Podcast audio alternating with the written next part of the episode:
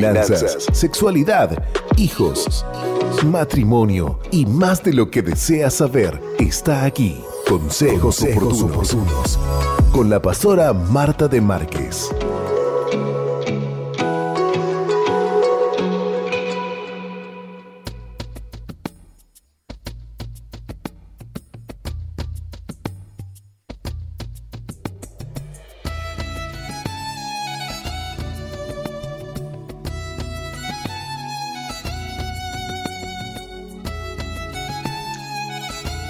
La audiencia, como cada viernes, como cada mañanita de día viernes, nosotros a las 9 y 30 de la mañana nos enganchamos con el espacio de consejos oportunos y recibimos en los estudios a la pastora Marta de Márquez, que ya, por cierto, está con nosotros y le damos la bienvenida. Buen día, pastora, mañana fría, pero una mañana más ¿eh? para disfrutar. Bienvenida. Muchas gracias, Joana. Dios bendiga también a toda la audiencia. Bueno, Damos gracias a Dios por este día que nos permite estrenar. Yo digo que todos los días estamos de estreno, así que le damos toda la, gloria a Dios y todas las gracias a Dios por ser tan bueno con nosotros y mantenernos de pie. La palabra de Dios nos dice, encomienda a Jehová tu camino, confía en Él y Él hará. Qué bueno es que cada día, cada mañana podamos decirle al Señor, Señor, te necesito, Tú eres mi Padre, tú eres mi Dios, eres mi Señor, eres el dueño de mi vida y te necesito. Vamos a orar. Señor, en estos tiempos tan difíciles venimos a tu socorro, venimos porque tú eres nuestro Dios fuerte, nuestro libertador, nuestro sanador, el que haces cosas imposibles, son posibles para ti, lo que nosotros no podemos, Señor, lo que es difícil para nosotros, para ti es fácil. Que en esta hora, Señor, cada persona pueda encomendar sus vidas, su familia, sus hijos, su trabajo, cada una de las circunstancias que cada uno está viviendo. Señor, sabemos que tú eres el Dios en el cual podemos confiar, tú eres un Dios que no fallas, Tú eres un Dios que estás a nuestro lado y estás deseoso de hacer cosas grandes en medio de cada uno de tus hijos. Señor, obra para bien. En medio de esa situación difícil, a los que a Dios aman, todas las cosas les ayudan a bien que en cada prueba, Señor, sabemos que tú nos permites crecer, madurar. Señor, tú adiestras nuestras manos para la batalla, nuestros dedos para la guerra. Gracias porque no estamos solos. Tú estás de nuestro lado y tú defiendes nuestra causa. Te damos gloria y honra a ti en el nombre poderoso de Jesús. Amén y amén. Muchos de nosotros sabemos que Dios sigue sentado en su trono, sigue reinando Dios es un Dios vigente. Permanentemente el Señor quiere obrar en nuestras vidas. Él desea hacer algo en aquellas personas que están enfermas, en las que viven una etapa de sufrimiento y a su vez también que nos falta adquirir un conocimiento que viene a través de su Espíritu Santo. A este conocimiento se refiere también la palabra de Dios. En el libro de Oseas dice, mi pueblo fue destruido porque le faltó conocimiento. ¿Qué conocimiento es el que nos falta? El conocimiento personal de la vigencia de Dios en nuestro tiempo, la eficacia de un Dios que tiene todavía todo poder en el cielo, en la tierra y debajo de ella. De este conocimiento hace alusión precisamente este pasaje bíblico. En el Evangelio de Lucas vemos a Jesús cuando bajaba del monte. El escritor nos cuenta que mucha gente lo seguía a causa de los milagros, de las señales y las maravillas que hacía. Sucedió que estando él, Jesús, en una de las ciudades, se presentó un hombre lleno de lepra, el cual, viendo a Jesús, se postró con el rostro en tierra y le rogó diciendo, Señor, si quieres puedes limpiarme. Entonces, extendiendo él la mano, le tocó diciendo, quiero, se limpió y al instante la lepra se fue de él. Algunos quizás podrían pensar que estos hechos parecieran estar negando la ciencia, pero nada que ver. Las verdades bíblicas no contradicen la sabiduría e investigación humanas, porque no hay conflicto entre la fe y la ciencia. ¿Cuál puede ser el conflicto? Si el que cuenta estos milagros es precisamente un médico. Es Lucas, el doctor Lucas. Hacemos referencia a él como San Lucas o el evangelista, pero era médico de profesión. Dice, pero su fama, la de Jesús, se extendía más y más y se reunía mucha gente para oírle y para que le sanase de sus enfermedades. ¿Para qué se reunía la gente? ¿Por qué seguían a Jesús? Para que lo sanara. Buscaban el toque sanador de Jesús. ¿Por qué cree que había en una oportunidad cinco mil hombres, sin contar las mujeres y los niños, que escuchaban las enseñanzas de Jesús en la ladera del monte? ¿Por qué cree que Jesús lo seguía tanta gente? Fue a causa de una gran carencia en aquel pueblo. Tenían hambre espiritual y necesidades físicas. A Jesús lo seguían por las señales y los milagros que él hacía. Y mientras lo seguían, les anunciaba el reino de los cielos y los enfermos eran sanados. Los hombres, mujeres y niños eran tocados por el poder de Dios. Este es el tiempo de disponernos a creer en este mensaje que llegó a oídos de millones y millones en todo el mundo. Ahora es el momento de creer, porque el poder de nuestro Dios sigue vigente. Nuestro Dios Todopoderoso se mantiene vigente el poder de Dios es real. Por esto le animamos a que se decida a buscar la sanidad, no solamente a través de la ciencia, no solo a través de un medicamento, sino que busque a Dios y su poder, que se manifiesta a través de los milagros. Nuestro Dios es un Dios vigente. Nuestro Dios no ha pasado de moda. Nuestro Dios es un Dios real en este tiempo y ahora mismo. Él quiere tocar nuestras vidas y cada una en particular. Permanentemente tenemos la bendición de escuchar a tantas personas que viven situaciones difíciles y cómo se acercan a Dios y Dios obra con poder al declarar la vigencia de Dios, al reconocer que Dios está en su plenitud, con todo su poder y con toda su fuerza, al creer que Dios no se cansa ni se, ni se gasta, sino que aquí y ahora tiene autoridad, tiene todo el poder en el cielo, en la tierra y aún debajo de ella. Eso suelta el poder milagroso del Señor. Lo cierto es que por desconocer la vigencia de Dios, nos perdemos muchos beneficios que Él quiere darnos. Lucas nos cuenta en su Evangelio varios testimonios. testimonios. Al ponerse el sol, todos los que tenían enfermos de diversas enfermedades los traían a Él. ¿A dónde los llevaban? ¿A quién llevaban los enfermos? ¿A Lucas? No los llevaban a Jesús. Si usted tiene un ser querido, atacado, debilitado, enfermo, alguien que realmente precisa un toque de Dios, preséntelo delante de Jesús. Llévelo a Jesús. Y él, poniendo las manos sobre cada uno de ellos, los sanaba. Que en este tiempo reconozcamos que Dios quiere bendecirnos que Dios desea sanarnos, que Él ansía tocar nuestras vidas, porque Él no ha cambiado, no ha menguado en su poder ni en su gracia.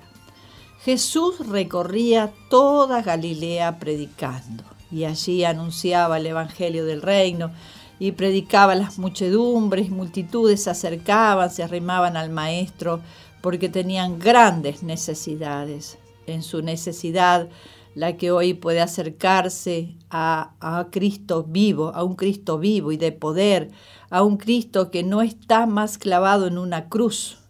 El Hijo de Dios un día fue puesto en una cruz por nuestros pecados, faltas, pero Él no está más allí, ni en la cruz, ni en la tumba. Ese Cristo hoy está vivo con todo su poder y su fuerza y anhela operar en nuestras vidas cada día. Usted puede creer que en este tiempo tenemos un Dios vigente que quiere obrar a nuestro favor. Al ponernos de acuerdo, hay bendición, así que si tiene un ser querido que está enfermo, si algún familiar le diagnosticaron una enfermedad terminal, quiero ponerme de acuerdo para poder creer que Dios es un Dios que está vigente y hace milagros.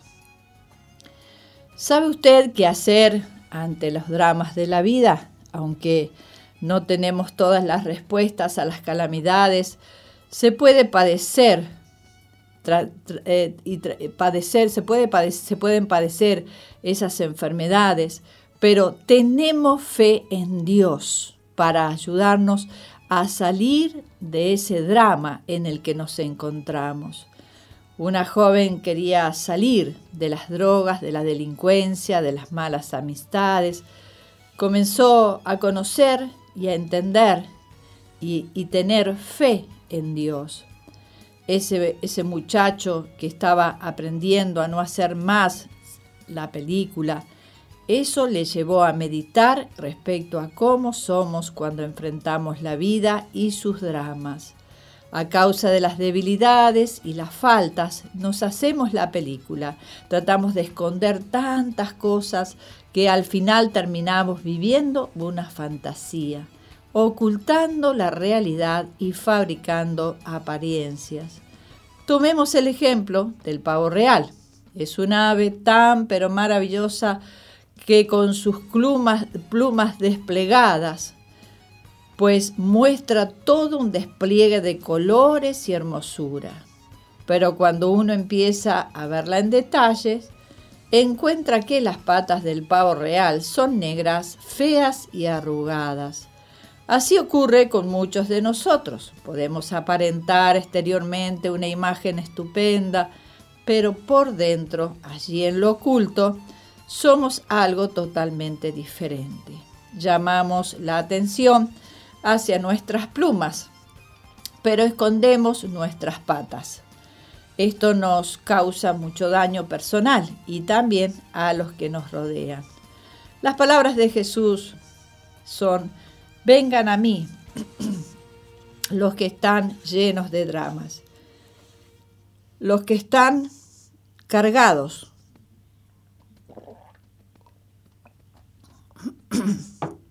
cargados, y yo los haré descansar.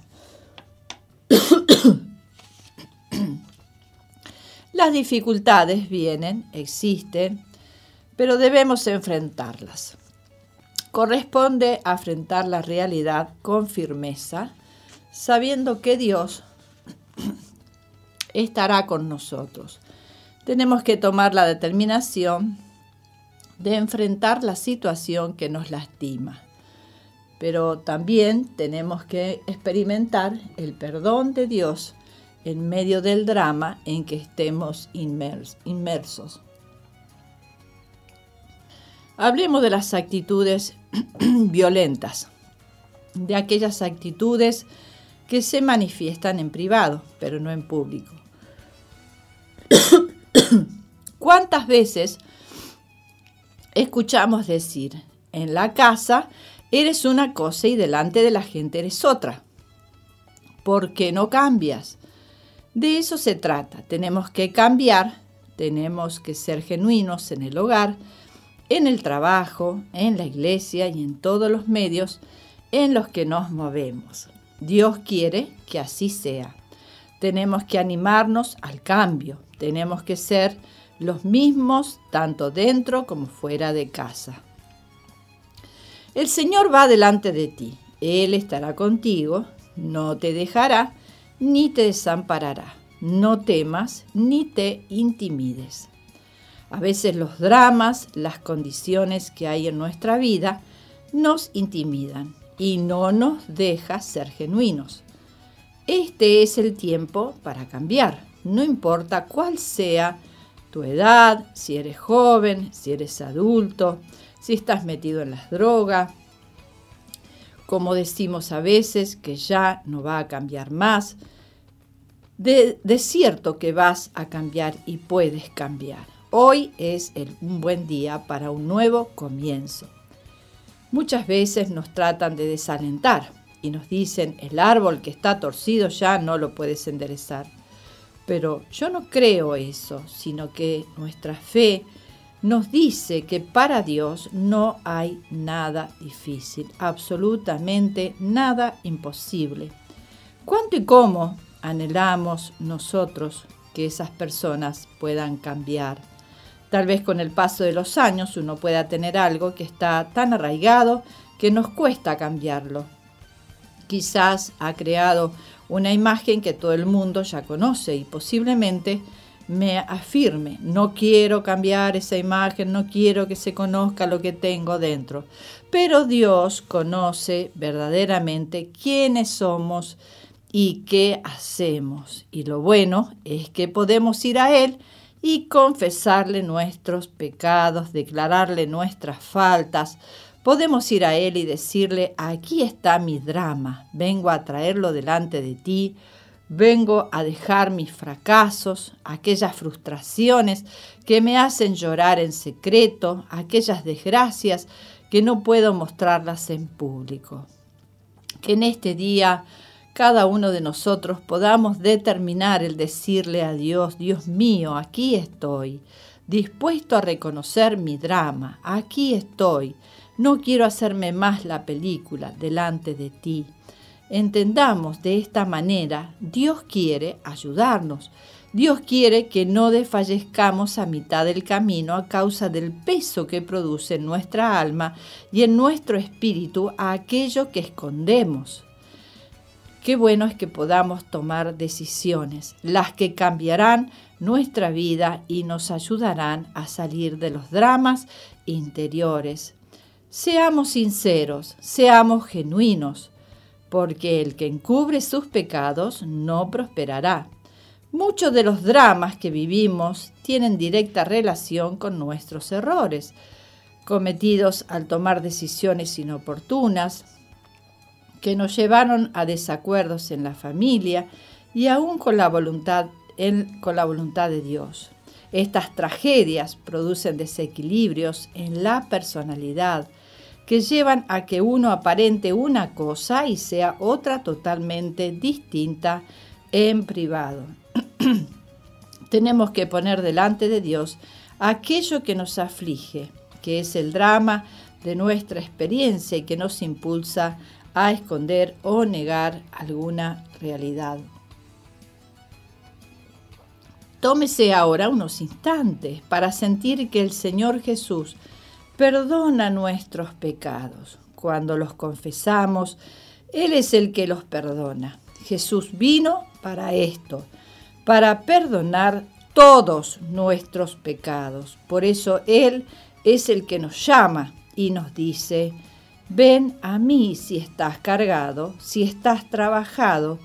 Él es el que va a darnos el descanso que podamos tener esta actitud de acercarnos a Jesús para vaciarnos de las cosas negativas que conforman los dramas que nos perturban.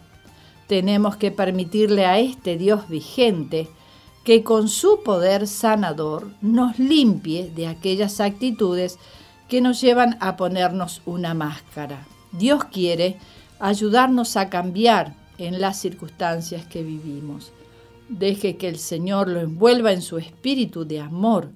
Podrás entender que Él es el que perdona todos tus pecados y tus errores, el que libera y sana las enfermedades del alma y aún aquello que hace que la personalidad sea lo que no debe ser, que logres recapacitar para cambiar de actitud que confieses los errores a este Dios grande en amor y en misericordia. que adquiera la determinación de decir, sí, necesito cambiar. No puedo vivir más con una máscara puesta, tengo que cambiar. Tendré una nueva y buena actitud, cambiaré el enfoque de mi vida, reconoceré en primer lugar mis errores. Si está atrapado por algún vicio y nadie lo sabe, se está haciendo daño en secreto, pero Dios quiere ayudarlo.